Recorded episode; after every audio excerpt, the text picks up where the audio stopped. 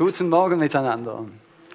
Ich freue mich sehr, dass wir gemeinsam Gottes Wort ansehen dürfen, aber zuerst möchte ich euch einfach Danke sagen für eure Treue und eure Unterstützung. Wir hatten einen super Alpha Life Kurs, wir durften ihn am Montag abschließen und ich danke euch für alle Unterstützung, auch für die Gebete, für die Finanzen, die ihr freisetzt, dass Menschen die gute Nachricht von Jesus hören dürfen.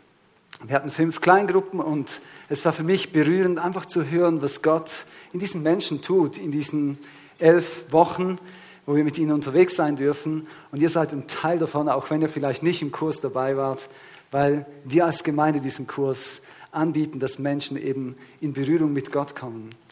Danke vielmals auch für alle Mitarbeiter. Es war eine super Zusammenarbeit. Wir hatten das ja mit anderen Kirchen zusammen gemacht mit der FEG in Gosau, mit der Reformierten Kirche, mit der Family Church Gosau und auch eben mit uns, der Freien Christengemeinde.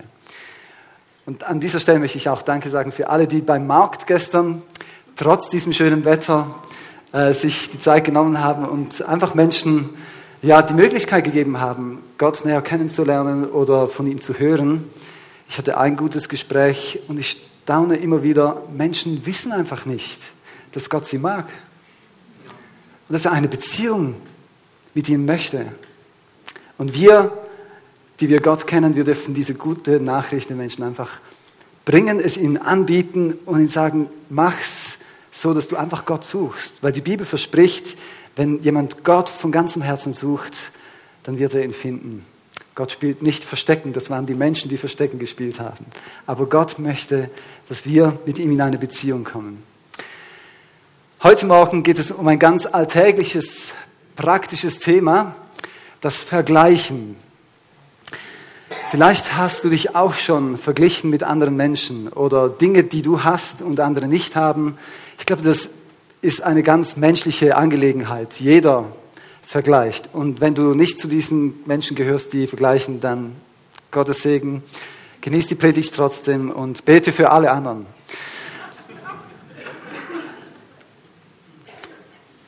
Ich weiß nicht, wie es dir gegangen ist, aber wenn ich so Geschichten über Autos, die man gut und günstig und super kriegt, wir Männer vergleichen oft die Autos. Dann siehst du ein Auto und denkst, ach, das wäre schon noch cool, wenn ich auch so ein Auto habe. Ähm, jetzt habe ich zumindest mal einen Freund, der einen Tesla hat. Ähm, ist auch schon nicht schlecht. Vielleicht vergleichst du äh, deinen Beruf mit anderen Berufen. Vielleicht, wenn du wüsstest, was der andere für ein Einkommen hat, würdest du das auch vergleichen. Darum in der Schweiz redet man ja nicht darüber, wer wie viel verdient. Ganz anders als in Malaysia. Da fragt man schon beim, wie geht's dir, wie viel verdienst du? Das ist dort ganz normal. Ähm, die haben vielleicht nicht so ein Problem mit diesem Thema. Darum predige ich sie auch in der Schweiz und nicht in Malaysia. Auch wir leben in einer Zeit, in der sehr viel verglichen wird mit diesen Social Media, wenn jeder sich präsentiert, die schönsten Erlebnisse, egal ob jetzt Fake oder Reality, also ob es wirklich so war, ob man dort in den Ferien war oder nicht, man kann ja mit Bildern sehr viel auslösen. Und vielleicht vergleichst du dich auch und denkst, ja, der war dort und ich noch nie. Oder vielleicht vergleichst du dich deinen Körper mit jemandem anderen. Vielleicht denk, denkst du, ich möchte auch so schlank sein wie der Micha. Und der Micha denkt, ich wäre auch gern ein bisschen schlanker oder was auch immer. Aber wir vergleichen jeden Tag. Und manchmal vergleichen wir nicht, weil wir das möchten, sondern wir werden verglichen. Man vergleicht uns.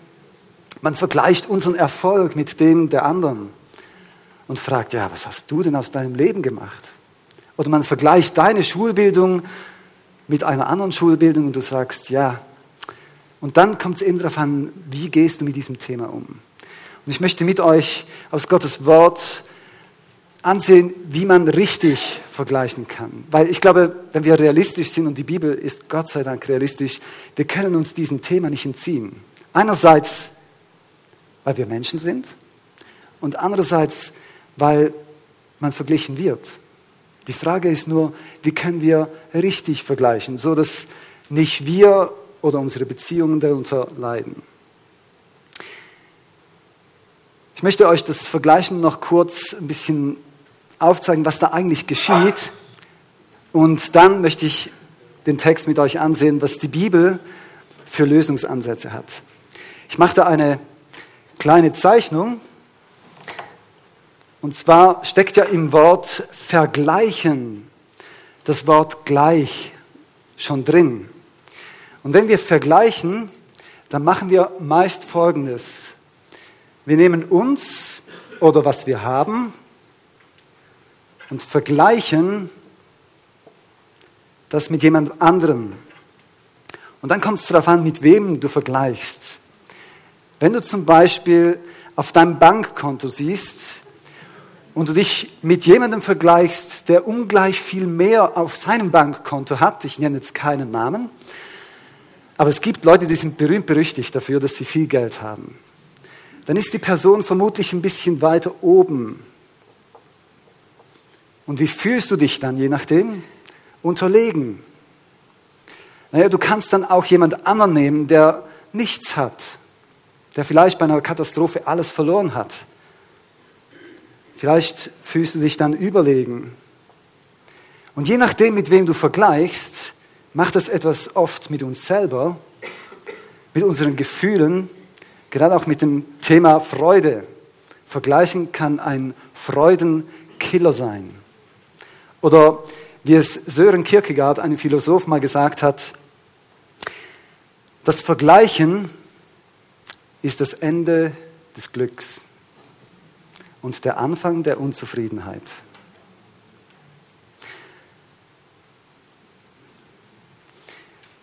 Was uns oft nicht so bewusst ist, ist das Vergleichen, je nachdem, in welchem Lebens, in welcher Lebensphase du bist, besser rauskommt und manchmal ein bisschen weniger. Ich zeichne euch eine kleine Kurve des Lebens. Wenn du ein Baby bist oder ein Kind und du vergleichst dich, dann kannst du vielleicht noch nicht so viel, hast noch nicht so viel erreicht in deinem Leben. Und je älter du wirst, desto stärker wirst du, desto mehr hast du erreicht und desto, sagt man, bist du auf dem Höhepunkt deines Lebens. Aber viele Menschen vergessen, dass es mal wieder auch auf die andere Seite runtergeht. Vielleicht kennt ihr diese Geschichte, die hat Markus Fetsch mal erzählt. Wenn du jährig bist, dann ist es ein Erfolg, wenn du nicht mehr in die Hose machst. Wenn du zweijährig bist, ist es ein Erfolg, wenn du selber essen kannst. Und so geht's rauf. Mit 18 ist es ein Erfolg, wenn du Auto fahren kannst. Und dann irgendwann kippt's. So mit 80 ist es ein Erfolg, wenn du noch Auto fahren darfst. Mit 85 ist es ein Erfolg, wenn du noch selber essen kannst. Und mit 90 ist es noch ein Erfolg, wenn du nicht in die Hose machst. So ist das Leben. Jetzt, wenn du dich vergleichst als 25-Jähriger in Bezug auf deine sportlichen Fähigkeiten mit jemandem, der 85 ist, dann wirst du tendenziell besser abschneiden. Jetzt, wenn du 85 bist und du dich sportlich noch irgendwie vergleichen möchtest, kann die Luft ein bisschen eng werden, weil du vielleicht niemanden mehr findest, da du überlegen bist. So, vergleichen ist immer dann interessant, wenn wir auf dem aufsteigenden Ast sind, aber wenn es eher runtergeht, dann wird es schwierig. Und wenn du in einer Kultur lebst, wo Erfolg und Leistung so wichtig ist, und du bist in diesem Segment, dann macht das was mit dir, mit deiner Lebensfreude. Ich treffe viele Leute, die hinterfragen sich. Ich möchte da Antworten darauf geben, wie gehen wir damit um? wenn das Leben ein bisschen runtergeht. Ich möchte eine Stelle mit euch ansehen, wo jemand verglichen wird. Und zwar steht die Geschichte in Johannes 3. Wir sind ja im Moment immer mal wieder in diesem Johannesevangelium. Und in Johannes 3 steht die folgende Geschichte von Johannes dem Täufer und Jesus. Die hatten beide einen geistlichen Dienst, haben für Gott etwas bewegt und denkt ja nicht, dass Vergleichen vor geistlichen Dingen Halt macht. Manchmal höre ich Menschen, die sagen mir, ja, ich wäre eigentlich auch gern ein bisschen früher zum Glauben gekommen. Ich habe das erst mit 50 irgendwie erlickt. Das kann ich total gut verstehen. Und sie vergleichen das. Oder sie vergleichen, wie sie zum Glauben gekommen sind. Oder sie vergleichen, wie viel Frucht sie für Gott gebracht haben mit anderen. Gerade unter Pastoren ist das so beliebt. Die Frage, woher kommst du? äh, welche Gemeinde leitest du, wie groß ist deine Gemeinde und dann bist du mittendrin in diesem Thema. So, wenn du Pastor bist und du suchst eine gute Predigt und hörst mir zu im Moment übers Internet, diese Predigt ist auch für dich. Danach verließen Jesus und seine Jünger Jerusalem. Sie blieben noch eine Zeit lang in Judäa und tauften dort. Zu dieser Zeit taufte Johannes der Täufer in Ädon in der Nähe von Salim, weil es dort reichlich Wasser gab. Und viele Leute kamen zu ihm, um sich dort taufen zu lassen. Das war bevor Johannes ins Gefängnis geworfen wurde. Eines Tages fingen die Jünger des Johannes ein Streitgespräch mit den Juden über die Reinigungsvorschriften an. Darauf kamen sie zu Johannes und sagten, Meister, der Mann, den du auf der anderen Seite des Jordan begegnet bist und auf den du hingewiesen hast, der tauft auch Menschen. Und anstatt zu uns kommen, gehen nun alle zu ihm. Johannes wird also konfrontiert, die Leute kommen zu ihm und sagen, dieser Mann, den du mal getauft hast, auf den du hingewiesen hast, der tauft jetzt auch. Und weißt du, dort kommen viel mehr Leute hin. Eigentlich, wir waren, du warst so auf der Blüte deines Dienstes, alle kamen zu dir, dann hast du ein Wort gemacht, hast auf diesen Jesus hingewiesen und jetzt laufen alle diesem Jesus nach. Und bei dir sind es immer weniger und weniger.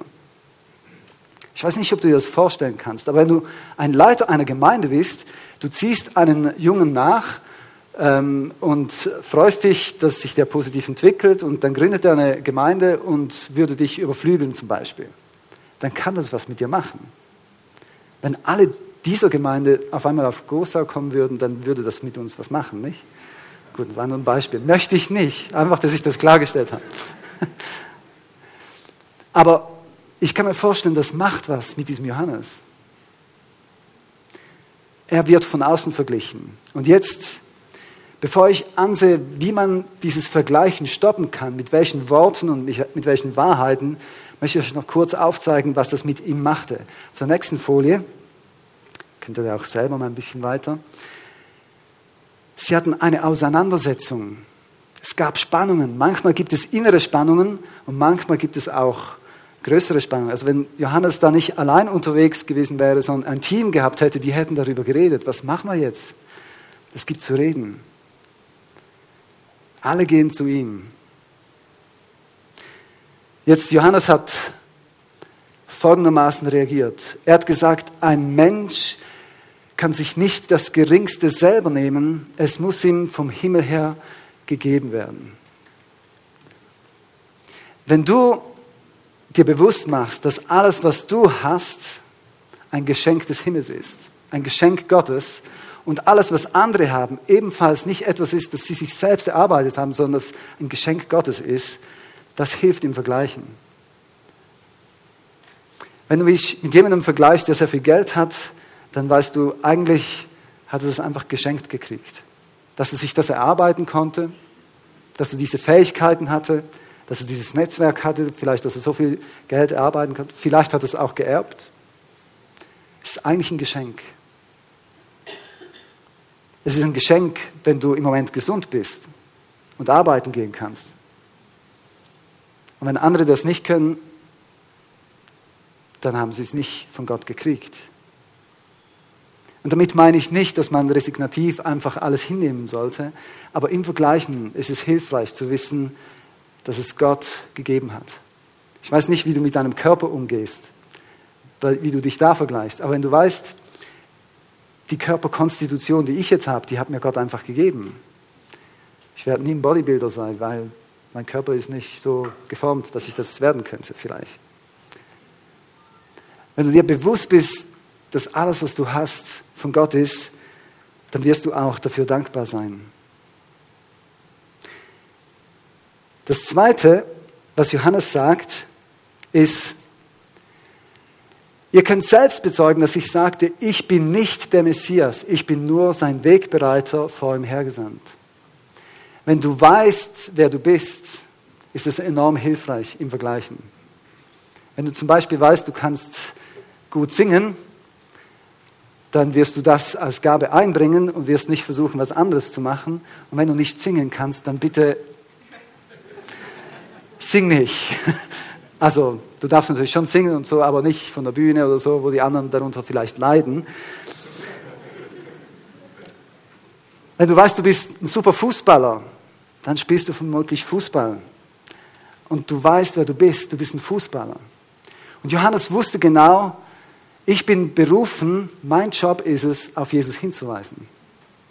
Das ist meine Berufung. Und auch in der Gemeinde, wenn deine Berufung ist, Menschen herzlich zu begrüßen, dann musst du nicht vergleichen mit jemandem anderen, der Kaffee macht oder der hier auf der Bühne Musik macht, sondern du weißt, meine Berufung ist es, dass Leute sich wohlfühlen, dass sie sich willkommen fühlen, auf Menschen zuzugehen. Und das ist ein wichtiger Teil. Was mir hier auch gefällt, ist, Johannes sagt, ich bin nicht der Messias. Ich bin nicht Gott. Es hilft so sehr zu wissen, dass wir nicht Gott sind.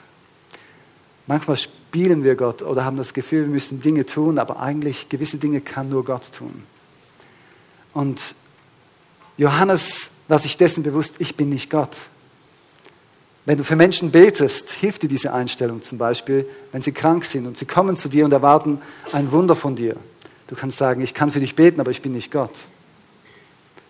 Jemand kam mal zu mir und hat gesagt, ich möchte in deine Kleingruppe gehen, ähm, mir geht es sehr schlecht und ich, also schon fast in die Richtung, ich nehme schon bald das Leben, aber jetzt komme ich zu dir und wenn ich in deine Kleingruppe komme, dann erhoffe ich mir, dass es dann gut geht. Dann habe ich gesagt, ja, du kannst vielleicht schon in meine Kleingruppe kommen, aber wenn du die Hoffnung hast, dass ich die Lösung bin, ich bin nicht Gott. Gott ist die Lösung. Und wenn uns das bewusst ist, gerade im Vergleichen, wenn wir wissen, wer wir sind, kann das enorm hilfreich sein. Wenn du weißt, ich bin ein Mann und keine Frau, oder ich bin nicht mehr 20, meine Frau hat mich da immer ein bisschen korrigiert, wenn ich das Gefühl hatte, ich sei noch jung. Ich finde, ich bin immer noch jung. Aber ich weiß, ich bin nicht mehr 20. Das ist okay. Wenn du versöhnt bist mit dem, wer du bist, wie alt du bist, deiner Lebensphase, dann hilft das enorm im Thema Vergleichen. Vielleicht hilft es dir zu wissen, ob du ein Handwerker oder eher ein Studierter bist. Beides hat so seine Vor- und Nachteile. Du musst dich nicht vergleichen, du musst nur wissen, wer du bist. Das ist beides gut. Wenn du das auslebst, was Gott dir gegeben hat. Wenn du ein Leiter bist, bist du versöhnt damit, dass du ein Leiter über 10 oder über 50 oder über 100 bist.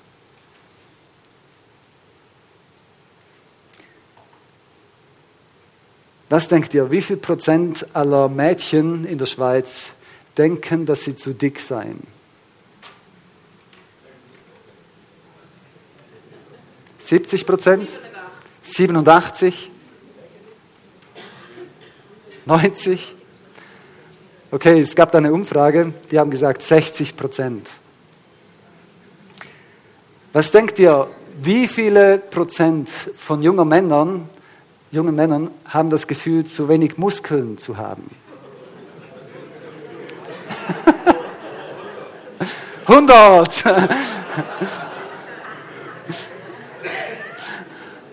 Achtundsiebzig Prozent.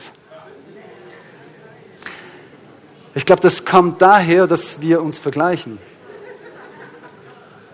Die Frage ist, womit vergleichst du dich? Kannst du vor den Spiegel hinstehen und sagen, du siehst gut aus, Mann? Bist du versöhnt mit dem, wie du bist, wer du bist? Auch wenn du nicht mehr 20 bist.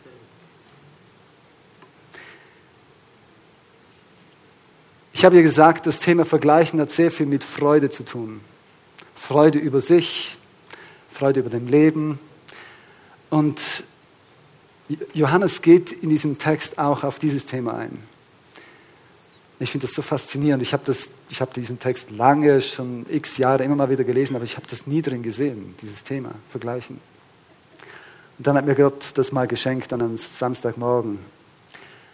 Er sagt, er, Jesus, ist der Bräutigam. Ihm gehört die Braut. Auch da wieder, er weiß, wer er ist und er weiß, wer Jesus ist. Der Freund des Bräutigams steht dabei und hört ihm zu und freut sich, seine Stimme zu hören. Das ist auch meine Freude, sie ist jetzt vollkommen. Johannes wusste ganz genau, mein Job ist es, auf diesen Jesus, den Messias, den Sohn Gottes, den fleischgewordenen Gott hinzuweisen. Ich bin nicht Gott, er ist Gott. Ich bin nur der Wegweiser. Ich bin wie der Bräutigam, der die ganze Party organisiert. Nein, der Freund des Bräutigams, Entschuldigung. Aber eigentlich geht es um den Bräutigam und um die Braut. Und die Braut gehört zum Bräutigam und sicher nicht zu mir als Freund des Bräutigams. Und ich freue mich mit über die Party. Ich freue mich, dass es ein Fest gibt. Und ich freue mich, dass ich so nah an diesem ganzen Geschehen dran sein darf. Dass ich dem Bräutigam dienen darf und dass ich seine Stimme hören darf. Und er betont hier die Beziehung. Wenn wir vergleichen, geht es nicht nur um die Freude, die wir haben, sondern es geht oft auch um Beziehungen. Wenn du dich mit jemandem vergleichst, in deinem Umfeld, jetzt nicht irgendwo auf der ganzen Welt, sondern in deinem Umfeld, der was besser kann, dann kann das was machen mit deiner Beziehung zu der Person. Ihr seid vielleicht nicht mehr gleich gefühlt, nicht mehr so nahe, sondern vielleicht fühlst du dich eben unterlegen oder überlegen. Oder du suchst Dinge, wo du dich dann wieder überlegen fühlst, weil es Bereiche gibt, wo du dich unterlegen fühlst. Es macht viel mit Beziehungen. Ich glaube, Ver Vergleichen kann viel Beziehungen auch belasten. Und Johannes sagt, meine Freude ist es, dass ich Beziehung habe. Ich freue mich nicht an den Unterschiedlichkeiten, an dem, was ich habe oder nicht habe, sondern ich freue mich, dass ich eine Beziehung habe. Ich glaube, in Freude gibt es unterschiedliche Niveaus. Das Tiefste ist, du freust dich über dem, was du hast. Wenn du vergleichst, siehst du oft, was du nicht hast und was du gerne möchtest. Und die unterste Stufe ist, freu dich an dem, was du hast. Mach mal eine Liste von all den Dingen, die Gott dir geschenkt hat, wo du dich darüber freuen kannst. Das ist die unterste Stufe. Vielleicht findest du das schon eine Challenge. Ist okay. Die zweite Stufe ist ein bisschen schwieriger. Aber mit Gottes Hilfe, denke ich, ist es machbar. Freu dich über dem, was Gott anderen gegeben hat. Wenn jemand gut singen kann, freu dich darüber wow, Gott, so cool, dass du dem so eine gute Stimme gegeben hast. Das tut mir gut, das zu hören und ich freue mich, dass der so beschenkt ist von dir. Oder wenn jemand gut aussieht, und es gibt ja so viele schöne Menschen auf dieser Welt, dann freue dich über den und sage, wow, Gott, das Teil ist ja echt gelungen. Ist übrigens auch eine gute Variante für Männer, die mit schönen Frauen ab und zu Probleme haben. Sieh es mal andersrum an. Sag, wow, wow, mm. so schön, da muss ich fast wegsehen. Freu dich über dem, was andere haben. Freu dich mit dem, wenn andere Erfolg haben. Wenn jemand mehr verdient als du, wenn jemand eine Gehaltserhöhung kriegt, wenn jemand ein super Auto kriegt, ernst, ich freue mich mit dir. Freu dich mit ihm. Dein Leben wird so viel entspannter, wenn du dich freust. Und die Beziehung wird auch anders. Wenn du dich mit Leuten freust, die einen Tesla haben.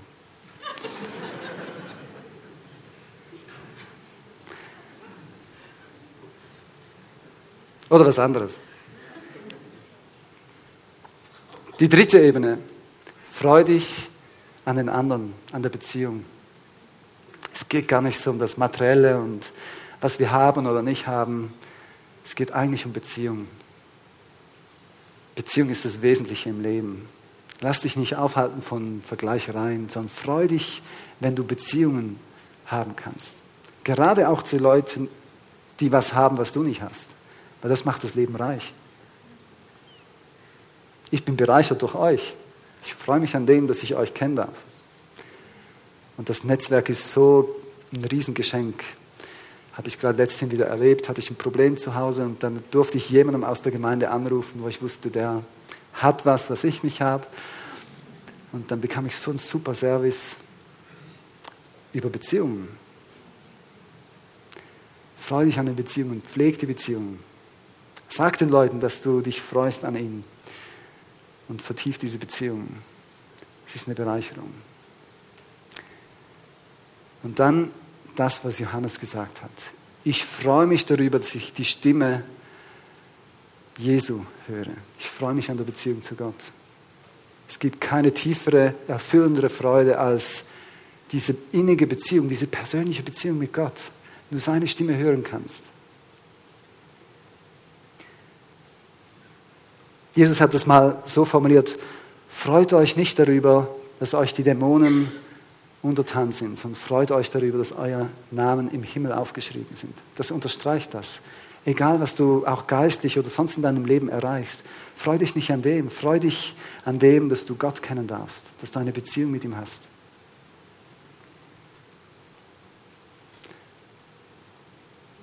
Jesus selber hat diese Stimme Gottes gehört und ich glaube, dass das ihn durchgetragen hat durch sein ganzes Leben. Dieses ganz am Anfang zu hören, das ist mein geliebter Sohn, an dem habe ich Freude. Wenn du das in deinem Herzen hörst, du bist mein geliebter Sohn, meine geliebte Tochter, an dir habe ich Freude. Was kann dann noch kommen? Wenn du das tief verstanden hast, bevor du irgendwas geleistet und erreicht hast, oder bevor du alles, oder auch wenn du alles verloren hast, meine Jesus die Geschichte von Jesus war ja nicht eine nur Erfolgsgeschichte, am Schluss schon. Aber als er am Kreuz war, verlassen von seinen besten Freunden, naja, so nach Erfolg sah das ja nicht aus. Aber ich glaube, dass dieses, das ist mein geliebter Sohn, an dem habe ich Freude, dass ihn das getragen hat. Das Hören der Stimme Gottes ist so zentral. Mich hat es berührt, auch die Auswahl der Lieder heute Morgen, dass ich komme jetzt zur Ruhe. Lass alles weg, alle Ambitionen und nehme Zeit, einfach deine Stimme zu hören. Ich glaube, das ist zentral in unserem Leben, dass wir diese Ruheorte uns schaffen, uns immer wieder nehmen und sagen, Gott in all dem, was denkst du denn?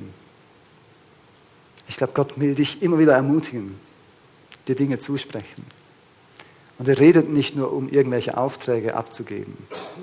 Macht er auch. Ist auch sehr erfüllend, wenn man weiß, dass man am richtigen Ort zur richtigen Zeit ist und was tun kann, was Gott gefällt. Aber ihm geht es um Beziehung. Es ist deine größte Freude, dass du die Stimme deines Vaters hörst. Sei das beim Bibellesen oder einfach beim Sein mit Gott, beim Hören oder auch durch andere in Kleingruppen, wenn sie dir etwas weitergeben von dem, was Gott ihnen aufs Herz gelegt hat. Und dann dieser bekannte Vers, der ebenfalls ein Durchbrecher ist, wenn du dich mit anderen vergleichst. Er muss größer werden, ich muss geringer werden.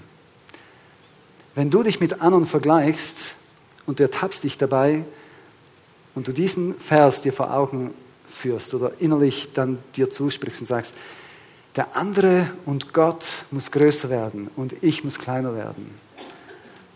Weil im Vergleichen geht es ja immer darum, dass ich möglichst groß rauskomme. Aber es geht nicht um dich und auch nicht um mich. Es geht um Jesus. Er muss groß rauskommen. Und wenn du diese Haltung hast und verstehst, dass es nicht um dich geht, sondern um Jesus und um andere, dass andere groß rauskommen, dann wirst du dich nicht nur freuen, wenn andere Erfolg haben oder Dinge haben, sondern du wirst das sogar noch unterstützen. Du möchtest, dass andere groß rauskommen und das ist dann deine Freude.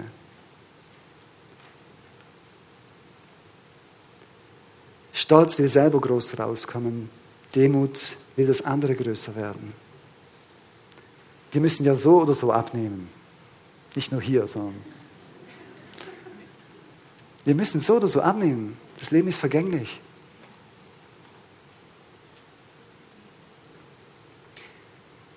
Unsere Bestimmung als freie Christengemeinde ist nicht groß rauszukommen, sondern Gott soll groß rauskommen. Und Menschen sollen wachsen, sich entwickeln Es ist wie in einer Familie. Das Ziel in einer Familie ist, ist, dass die Kinder gut rauskommen. Wir geben das Beste für die nächste Generation, dass ihr gut rauskommt, groß rauskommt.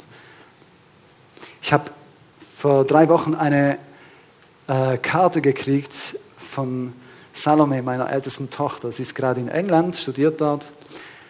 Und sie hat auf Englisch, wunderschönes Englisch, äh, geschrieben, danke, dass ich auf euren Schultern stehen darf.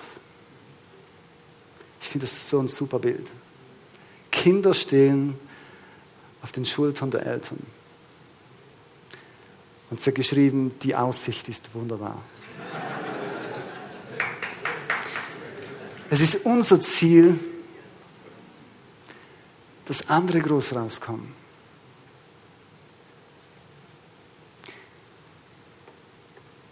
Es ist eine Freude, wenn andere über uns herauswachsen und nicht Konkurrenz. Ich mag mich noch gut erinnern, als ich zwölf war. Ich habe meinem Vater jeweils zugesehen, wenn er Schach gespielt hat. Und mit zwölf habe ich das erste Mal eine Partie gewonnen. Schon mit zwölf.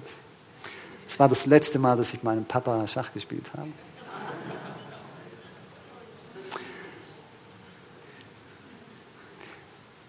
Freust du dich, wenn Menschen, in die du dich investierst, groß rauskommen? Vielleicht sind wir die Worte von Jesus, der zu seinen Jüngern sagt, ihr werdet größere Dinge tun als ich in einem anderen Licht. Es war sein Herz, dass er sagte, hey Jungs, ich glaube an euch und ich freue mich sowas von zu sehen, dass ihr mehr Leute zu mir führen werdet, als ich es in meinem Dienst tun konnte. Auch im Alten Testament, Elia und Elisa, Elia freute sich, dass sein Nachfolger doppelt so viel Weisheit und Salbung wollte wie er. Oder auch Barnabas im Neuen Testament, der sich um Saulus kümmert und ihn fördert, ihm Chancen gibt, ihn in Dienste einlädt. Und dann auf der Missionsreise heißt es zu Beginn immer, Barnabas und Saulus gingen dort und dorthin, haben dieses und jenes gemacht. Und irgendwann wechselt der Name von Saulus zu Paulus. Das war nicht bei der Bekehrung, wie oft angenommen wird, sondern es war dort, als er die Verantwortung, die Leitung dieser Missionsreise übernahm und Barnabas überholte.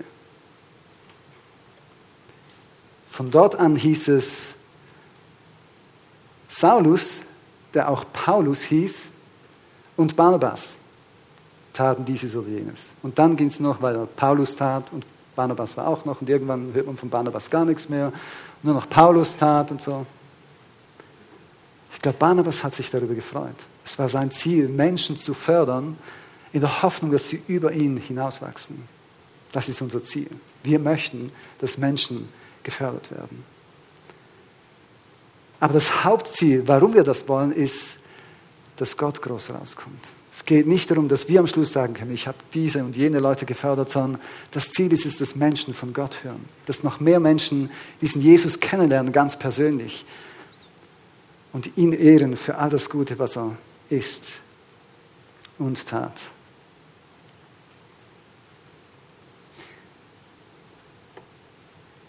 Wie wird Jesus in unserem Leben größer? Wenn wir verstehen, dass er wirklich Gott ist. Und das hat Johannes dann nochmal deutlich gemacht. Dieser Jesus, er ist der Bräutigam, er ist Gottes Sohn. In den nächsten Versen heißt das, der von oben ist, der steht über allen. Und eigentlich geht Johannes hier auf das ein und vergleicht sich jetzt mal wirklich mit Jesus. Das ist auch eine gute Möglichkeit. Wenn du am Vergleichen bist dann suchst du tendenziell ja eher Leute, die ein bisschen unterlegen sind. Aber wenn du dich schon vergleichst, also richtig, dann vergleich dich mit Jesus. Im ersten Moment wirst du denken, ja, okay, dann schneide ich ja nicht besonders gut ab. Nee, du nicht, aber Jesus schon. Er wird immer überlegen sein. Und wenn du das machst, dann wirst du gleichzeitig auf Jesus hinweisen. Du wirst ihn groß machen. Und genau das macht Johannes hier. Er steht über allem. Ich bin nur ein Mensch. Er steht über allem. Wer von der Erde ist, also ich, Johannes, der gehört zur Erde und redet aus irdischer Sicht. Der vom Himmel kommt, steht über allen. Er verkündet das, was er gesehen und gehört hat. Wenn du auf Jesus hörst, dann hörst du, was im Himmel los ist. Du hörst die Sicht Gottes. Darum ist es so wichtig, die Stimme von Jesus zu hören und nicht die Stimme von mir zum Beispiel. Aber keiner nimmt seine Botschaft an. Doch wer seine Botschaft angenommen hat, hat damit bestätigt, dass das, was Gott sagt, wahr ist. Denn der, den Gott gesandt hat, verkündet Gottes eigene Worte und gibt, Gott gibt ihm den Geist in unbegrenzter Fülle. Der Vater liebt den Sohn und hat alles in seine Hand gelegt. Er unterstreicht, dass Jesus nicht nur ein Mensch war, sondern dass Gott ihm alles gegeben hat. Die ganze Fülle des Geistes Gottes war in Jesus. Er hat ihm alles anvertraut.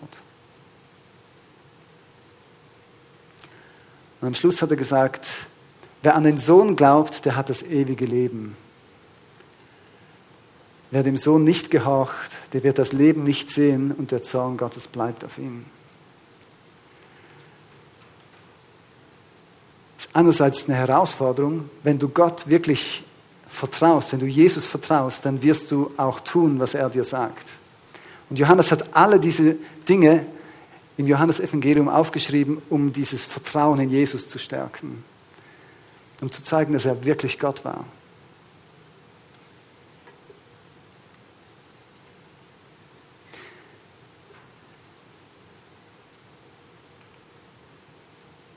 Ich möchte zum Schluss kommen und nochmal zusammenfassen und sagen, wie wir Gott vertrauen können und ihm gehorchen können. Ich glaube, wenn uns bewusster wird, dass wir ihm alles verdanken, dann ehrt es Gott, dann kommt Gott groß raus. Dann wirst du nicht sagen, hey, sieh mal, wie gut ich das und das machen kann, sondern du wirst sagen, weißt du, alles, was ich kann, hat mir Gott gegeben. Du wirst Gott groß machen damit. Wenn du weißt, wer du bist, gerade weil es dir Gott geschenkt hat, machst du Gott auch groß. Und wenn du dich an der Beziehung mit Menschen, an den Geschöpfen Gottes und mit der Beziehung an Gott freust und auf seine Stimme hörst und das deine größte Freude ist, dann werden Menschen auch merken, dass du dich nicht an Nebensächlichkeiten freust, sondern am Wesentlichen. Das ist wieder ein Hinweis auf Gott.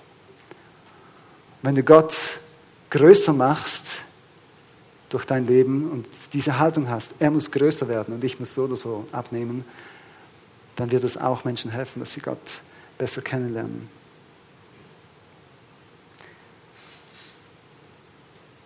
Ich möchte noch einen Vers vorlesen, der steht in Galater 2, Vers 19, der gerade dieses, dass Gott größer werden soll, gut ausdruckt. Galater 2, Vers 19 und 20.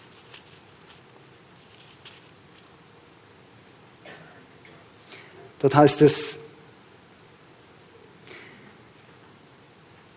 durch das Gesetz werde ich verurteilt, weil ich es nicht erfüllen kann. Ich aber bin mit Christus gekreuzigt, sodass ich jetzt nicht mehr unter dem Gesetz stehe, sondern ich lebe für Gott. Ich lebe aber nicht mehr ich selbst, sondern Christus lebt in mir. Heute hätten wir ja eine Taufe gehabt und in der Taufe drücken wir das aus, dass wir unser altes Leben abgegeben haben nicht mehr selber unser Leben leben, sondern Gott in uns lebt. Und wenn wir diese Kurve ansehen von unserem Leben, dann stellt sich die Frage, wann hört das Vergleichen spätestens auf?